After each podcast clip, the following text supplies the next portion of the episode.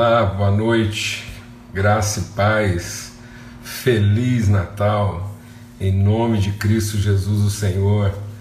Tempo assim de celebração, que o Senhor possa realmente assim multiplicar virtude, graça sobre todos, amém? Nesse dia tão especial e a oportunidade da gente estar tá aqui, graças a Deus, muitas pessoas aí tomando lugar à mesa e alegria, grande privilégio. Né?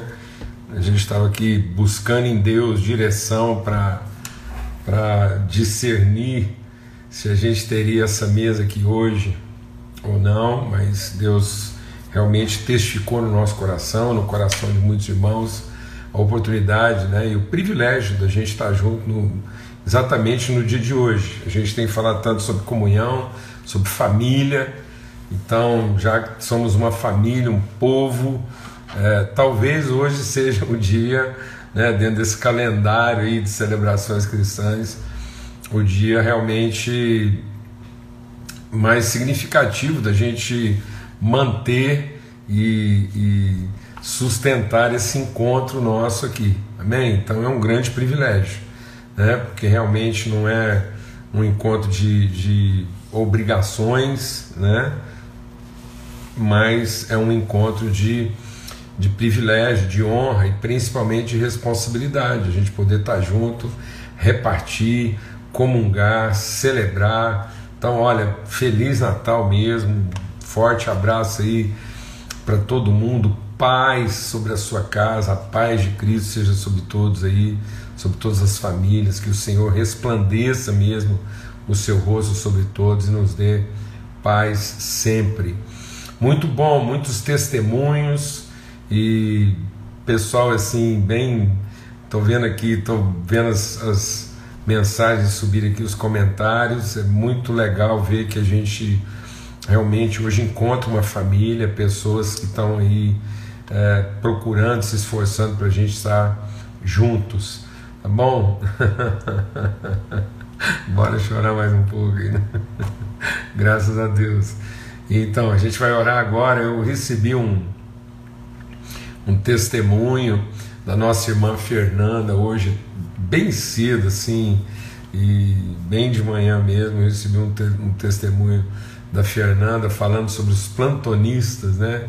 Eu não sei se a Fernanda vai conseguir estar aqui com a gente agora, mas seguramente ela deve depois é, assistir aí o que fica gravado, registrado, e com certeza eu quero testemunhar assim, o tanto que o testemunho dela alegrou é, o nosso coração, tá bom? Hoje, bem cedo de manhã, ela falando sobre esse, essa percepção, né, essa sensibilidade para aquelas pessoas que muitas vezes estão lá sacrificando tanta coisa para que outros possam desfrutar. Amém? Graças a Deus, Pai, muito obrigado, obrigado. Obrigado pela alegria, Senhor, e porque a gente pode estar juntos aqui, sentados à mesa e em comunhão, em família, repartindo uns com os outros e abençoando uns aos outros e e sendo presença na vida uns dos outros, ainda que por um breve tempo, mas dá, Senhor, pelo poder do Teu Espírito, que seja um tempo intenso, que haja intensidade agora, Senhor, nesse encontro aqui, que eu quero orar especialmente nesse dia, nessa noite aqui agora, nesse dia de celebração, principalmente por todos aqueles que muitas vezes se encontram solitários e, e isolados, pessoas para quem às vezes o Natal é, é um tempo assim de tanto desafio. Quero orar principalmente por aqueles que, que se despediram de parentes, familiares próximos e que talvez esse seja o primeiro Natal, ó Deus, a ser passado com, com circunstâncias tão desafiadoras.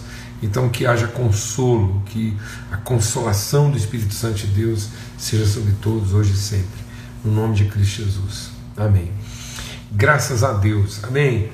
Então, a gente está falando sobre o texto lá de Lucas, né, no capítulo 14. Então, Jesus está nos ensinando a, a como fazer a nossa mesa, né, como preparar a mesa.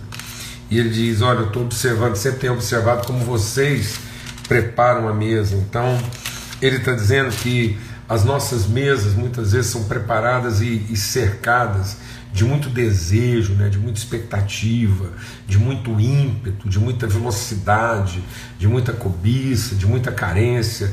Ele diz: Eu observo as mesas de vocês e como elas são mesas organizadas em cima da necessidade, do interesse, da satisfação, né, do reconhecimento, então ela, ela, elas, elas estão sempre se organizando de formas às vezes privilegiadas hierárquicas, né?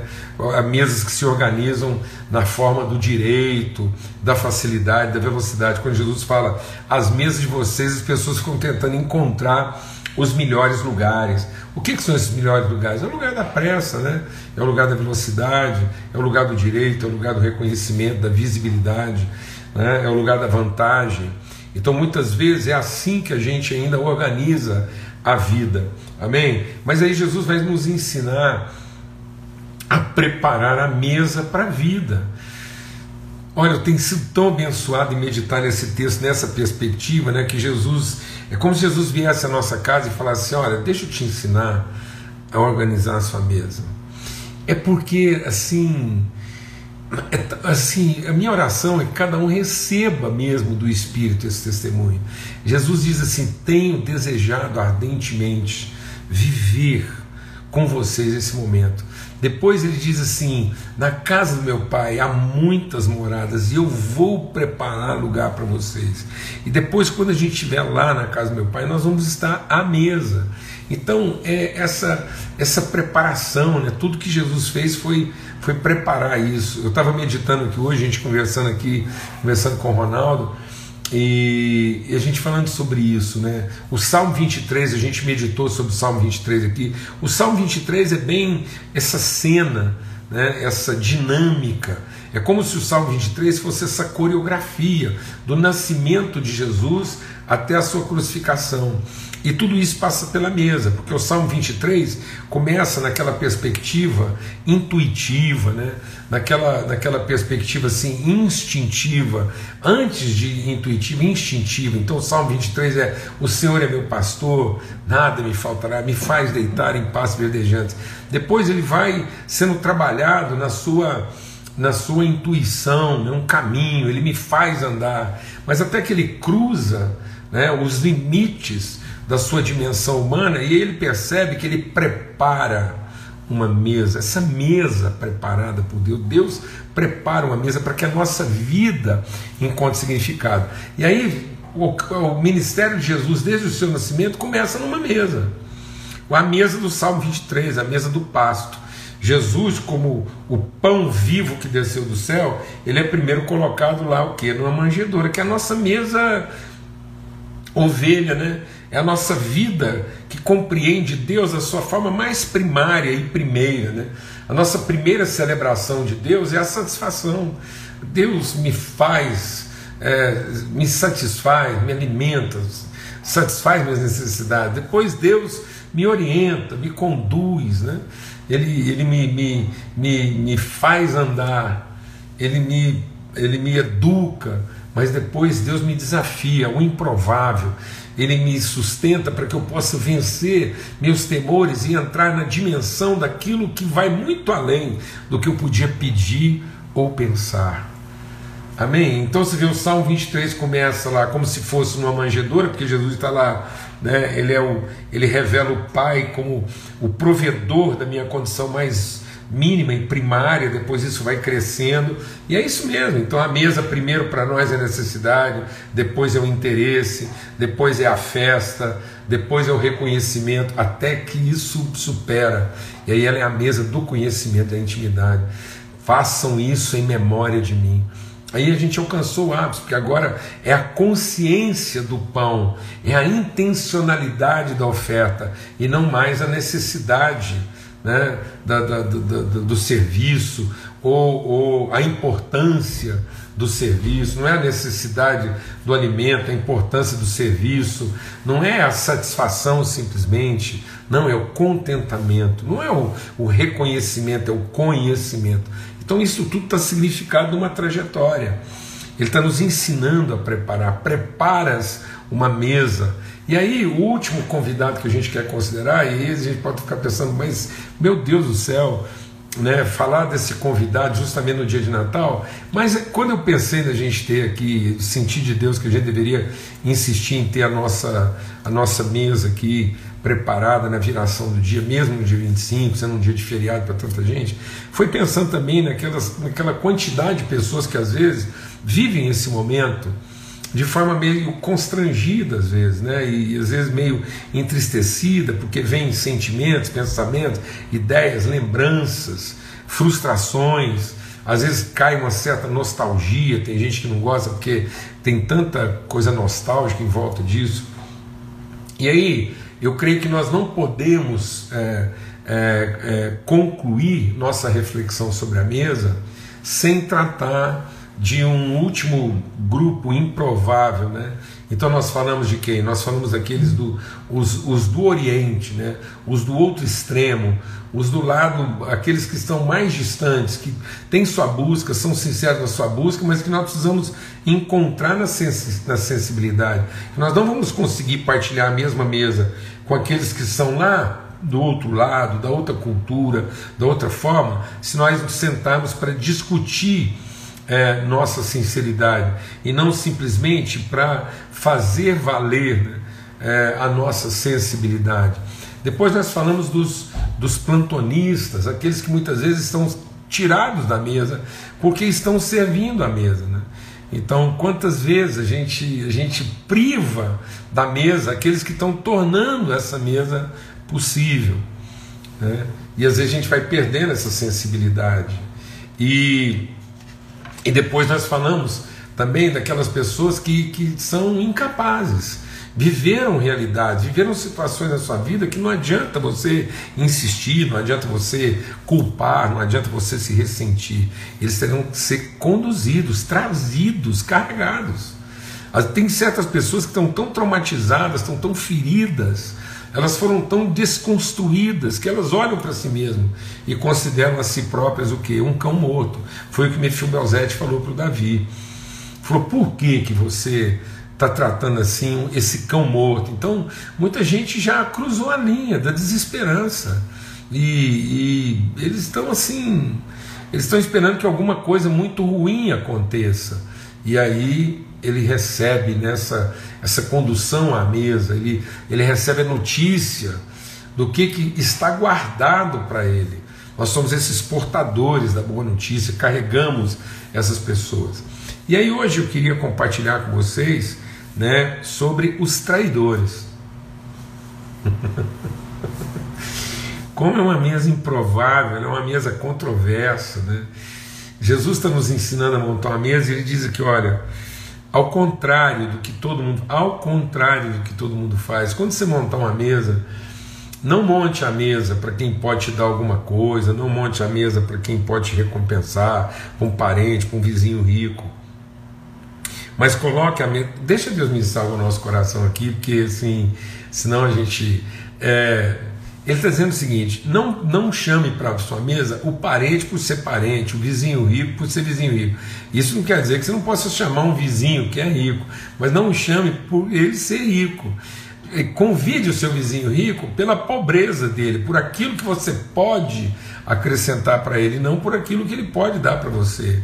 Não chame um parente, ou seja, não convide ninguém pela obrigação. Então o que, que ele quer dizer assim? Olha, não convide é, os seus amigos, né? não convide seus amigos, não convide é, seus irmãos. Você pensa, mas como assim eu não vou convidar alguém? Não, não convide pela contingência, não convide pela obrigação, não convide pela obviedade, não convide um amigo simplesmente porque ele é amigo, ou, ou porque ele é, ele é parente, né? ou porque ele tem alguma coisa para te oferecer. Então não é pela retribuição, não é pelo interesse, não é pela obrigação. Amém, amados? Então nós podemos chamar um amigo, mas não simplesmente. Sabe aquelas culpas que a gente tem? Ah, mas se eu não chamar fulano, ele vai ficar muito desapontado. Aí já tá vendo assim. Aí a gente. Aí você tá.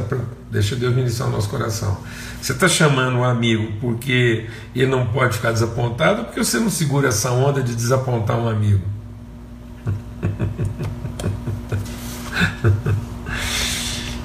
Um amigo que não pudesse ser desapontado por um amigo, isso quer dizer que talvez ele não seja tão amigo quando a gente pensa que ele é, ou que nós somos. Né, amigos que são amigos não se desapontam porque não receberam um convite. Amém? Então, assim, é, a gente, tá vendo? A gente vem compartilhando sobre isso. Né? É muita culpa hoje na nossa vida. É muita, é muita imposição, assim, a, obviedade, a, essa forma lógica. Então, assim, é, e aí a gente vai criando, a gente vai perdendo. Então a, a coisa fica muito mais carregada, significada pelo desejo. é, pelo, pelo, a coisa fica muito mais significada pelo desejo, pela satisfação, pelo interesse, do que pela vontade. Amém, amados? Então, assim, a, a, mesa não pode ser a mesa do desejo, ela tem que ser a mesa da vontade. Então, às vezes, você vai dizer assim para um amigo, ele perguntar, por que você não me chamou? Eu falei, porque só tinha 10 lugares e a única pessoa que eu podia cortar para caber mais alguém era alguém que fosse muito meu amigo. Eu só podia deixar de fora alguém que fosse muito meu amigo. Para que tivesse. Então a única pessoa que eu pensei que eu poderia não convidar e que entender isso bem era você, meu amigo. Amém, amados? Glória a Deus. Amém. Então ele está dizendo isso, para que possam caber nessa mesa o que? Os pobres, os aleijados, os coxos e os cegos, né? Então ele está falando sobre isso, está vendo que de alguma forma é isso que ele está dizendo, aquelas pessoas que não são a, a, a lógica, amém? Da mesa. E aí, por que, que a gente vai incluir nessa mesa? Nós temos que incluir nessa mesa, e não por necessidade, porque essa não é a mesa necessidade, ela é a mesa da intencionalidade, então ela é a mesa do, da vontade, não é do desejo. Não é para uma satisfação, não é para eu ser reconhecido, não é para uma simples é, comemoração. É para que uma vontade, é para que uma intenção, é para que um propósito seja cumprido. Então a mesa, ela começa necessidade. Então a mesa começa lá no Salmo 23, necessidade. Então Jesus foi lá para ser colocado no lugar mais básico e universal da necessidade, o coxo. Mas depois ele foi lá, ele foi levando a gente para essa mesa no sentido pleno da sua intencionalidade.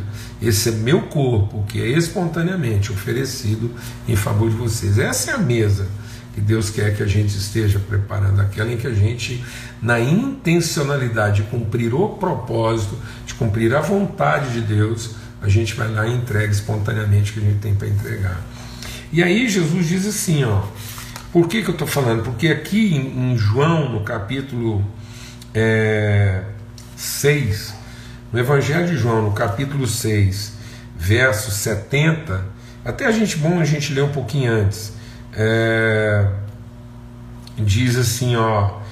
É, Jesus falou assim: Vocês querem se retirar? Falou para os seus discípulos. E aí o Pedro falou assim: Para onde iremos nós se só o Senhor tem a palavra de vida eterna? Nós temos crido e conhecido que o Senhor é o Santo Deus. Então Jesus diz: Não é fato que fui eu que escolhi vocês, os doze, mas um de vocês é diabo. E ele se referia a Judas, filho de Simão Iscariotes, porque esse, sendo um dos doze, é quem o haveria de trair.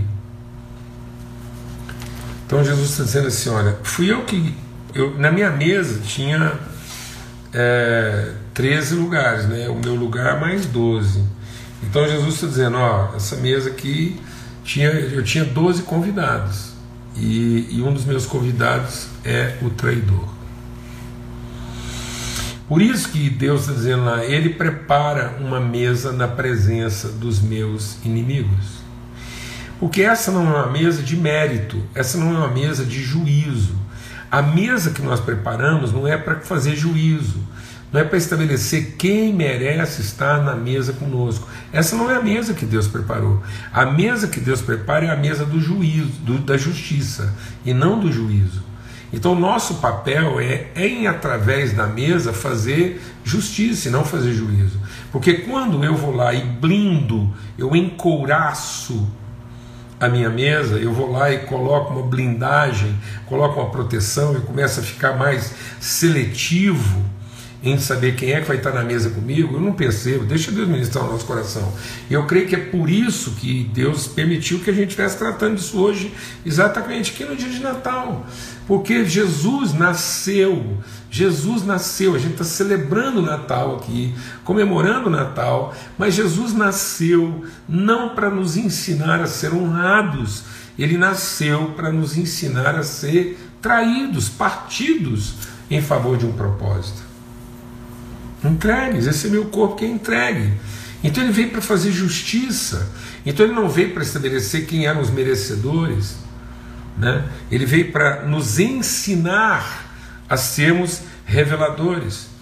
Então ele está dizendo: Eu mesmo escolhi, e um de vocês é diabo, é traidor. Então Jesus está garantindo na mesa dele aquele que pode traí-lo. Ou seja, ele está mostrando que o que vai fazer, o que vai construir o êxito da nossa mesa não é a sua blindagem, mas é exatamente a sua vulnerabilidade.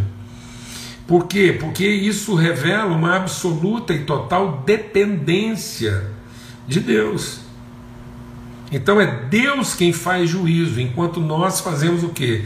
Justiça. Lembra daquele texto que diz lá: o reino de Deus é como alguém mandou preparar, e aí ele falou: vai lá e põe todo mundo, e aí pôs todo mundo para dentro. Ainda falta lugar, falta gente, então põe mais gente, força-os a entrar. Depois ele vai passar no meio dos convidados e ele é que encontra aquele que não está devidamente vestido, aquele que não se submeteu. Então, deixa Deus ministrar o nosso coração aqui. Quem é o traidor? O traidor é aquele que se vê no direito de escolher.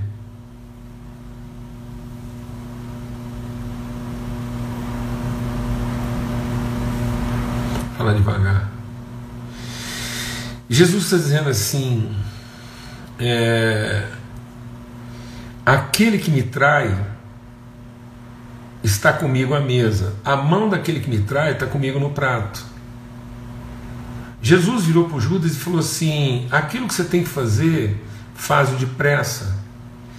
E aí o Judas recebe isso, entendendo que o que ele tem que fazer é a sua escolha.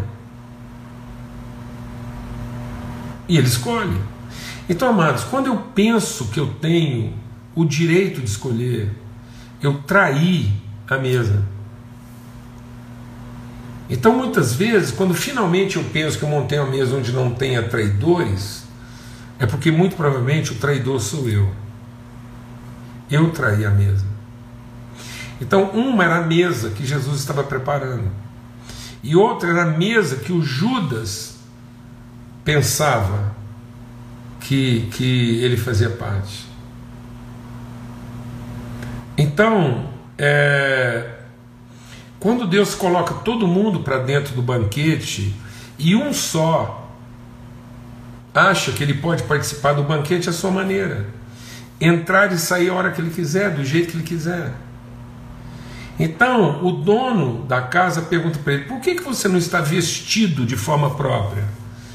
Você, por que você não percebe? Por que você não é sensível aos seus irmãos? Por que você quer fazer apologia da sua individualidade? Para que você quer manter numa mesa? Por que você, numa mesa, a primeira coisa que você quer deixar patente numa mesa é o seu direito? O direito de servir, o direito de comer, o direito de ter pressa, o direito de sair a hora que quer. Por que isso? Então, é porque você não faz parte da mesa. Por isso que nós temos que incluir a possibilidade de sermos traídos para que Deus possa fazer juízo. Então, se nós não fizermos justiça, amém, amados? Nós sofreremos o juízo. Mas se nós fizermos justiça, nós deixamos as pessoas indesculpáveis diante do juízo, porque nós não fizemos juízo. Então quem fará juízo é Deus, porque a mesa estava preparada e ela tinha lugar, inclusive, para aqueles que nos traem. Então, é, é, nós temos que colocar, o nosso papel é colocar todos à mesa, para que Deus revele quem é que fica. Então, nosso papel não é regular quem é que entra. O nosso papel não é dizer quem merece entrar na mesa. O nosso papel é garantir que ela é para todos, para que Deus possa revelar quem é que fica. Então não é que Deus está é, dizendo que aquela pessoa tem que sair da mesa, é porque na verdade ele nunca fez parte dela. Mas para ficar patente que ele nunca fez parte dela, a cadeira dele tinha que estar lá. Porque não é uma questão de juízo. E por que, que eu creio que é, é muito bom a gente estar conversando sobre isso exatamente hoje? Porque talvez para muitas pessoas hoje, hoje é um dia de solidão. Talvez é um dia de lembranças ruins, de perdas. Talvez, sinceramente, para muitas pessoas hoje é um dia em que você está se sentindo traído. Em que você está se sentindo traído porque você deu oportunidade para alguém, porque você incluiu alguém, ou porque você se esforçou, porque você fez o seu melhor e as coisas não foram como você planejou. Sendo que, na verdade, é, quem garante a presença do traidor à mesa, primeiro, é o Senhor. Exatamente para que a nossa mesa, a nossa vida não esteja construída nesse, nesse direito de, de preservação, nesse direito de salvação, para que, para que você não seja anulado na sua sensibilidade e na sua sinceridade de salvação e de preservação, você se torne uma pessoa blindada na sua sensibilidade. Então eu creio que hoje Deus quer restaurar sensibilidade na nossa vida. Uma mesa de liberdade, uma mesa livre. Não é uma mesa de libertinagem, não é uma. Não, é uma mesa preparada. Os lugares estão definidos, as pessoas foram convidadas mas é uma mesa de superação. É uma mesa em que os nossos medos vão ser vencidos. Lembra que quando Deus fala que prepara uma mesa na presença dos inimigos, para que essa mesa seja preparada na presença dos inimigos, primeiro eu tive que atravessar o vale da sombra da morte. Então, quando você prepara uma mesa e tem a ousadia de convidar para essa mesa alguém que de fato tem capacidade para ferir você de maneira muito grave, é porque realmente você está livre. Livre não do que as pessoas podem fazer com você, mas livre do medo do que elas podem fazer com você. Porque na verdade não é o que as pessoas fazem conosco que nos destrói, mas é o medo de que isso realmente seja verdade. Porque não é verdade. A nossa vida não está sustentada nos nossos acertos e nem comprometida nos erros de quem quer que seja. A nossa vida está sustentada no propósito eterno de Deus. E o propósito eterno de Deus é preparar uma mesa onde eu posso finalmente servir ao propósito dessa mesa, livre de qualquer medo. E para que isso aconteça, o meu traidor precisa estar lá. Aquele que, que talvez possa significar o meu maior risco. Mas é a grande oportunidade que eu tenho de servir aquele né, que eventualmente pode me prejudicar, que revela a minha liberdade. Amém. Por isso, se o teu inimigo te pedir pão, dá-lhe de comer. Se o teu inimigo te pedir pão, põe ele sentado na sua mesa, porque com isso você vai colocar brasas vivas sobre a cabeça dele. Porque no dia em que o seu traidor estiver sentado na sua mesa, porque você espontaneamente fez isso, então eu quero dizer uma coisa: no dia em que o seu traidor sentar na sua mesa, o problema dele deixa de ser com você e passa a ser com quem te chamou. Amém. Em nome de Cristo Jesus, o Senhor. Então, apesar da gente estar falando hoje daquilo que talvez seria uma coisa tenebrosa, nebulosa, no entanto, talvez hoje a gente está falando daquilo que, que vai ser a, a, a, o detalhe, o detalhe sensível, aquilo que de fato pode é, reativar nossa sensibilidade, que é a possibilidade de ter o traidor à mesa. E talvez a nossa sensibilidade venha sendo comprometida exatamente porque a gente, de todas as formas, tentou montar uma mesa onde ele não estivesse. Amém? Liberdade. Então eu quero celebrar o Natal com vocês hoje, quero comemorar esse dia de Natal, declarando: foi para a liberdade que Cristo nos libertou, para que a gente seja verdadeiramente livre. Amém? Que a sua mesa hoje, antes de tudo, seja uma mesa de liberdade. Que não seja você controlando quem pode ou não se assentar nela, mas que o Senhor, a partir da sua oferta espontânea, possa revelar quem fica nela. Vou falar devagar. Que não sejamos nós a definir quem merece sentar nela, mas que a partir da nossa entrega livre, de amor e de disposição à vontade de Deus, para que a partir do nosso compromisso com a vontade de Deus na nossa vida, Deus possa revelar quem fica nela. O segredo não é saber quem tem direito de sentar, o segredo é ter revelado por Deus quem é que fica nela. Amém? Em nome de Cristo Jesus, o Senhor liberdade no nosso coração, que o amor de Deus o Pai, a graça, a redenção de Cristo Jesus, seu Filho, a comunhão, o testemunho, a liberdade, a revelação do Espírito Santo de Deus seja sobre todos.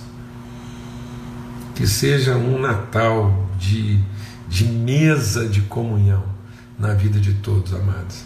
Em nome de Cristo Jesus, o Senhor. Até domingo se Deus quiser, um domingo assim, às vésperas da virada do ano aí, às 8 horas da manhã, quando a gente compartilha um pouco mais sobre princípios, tá bom?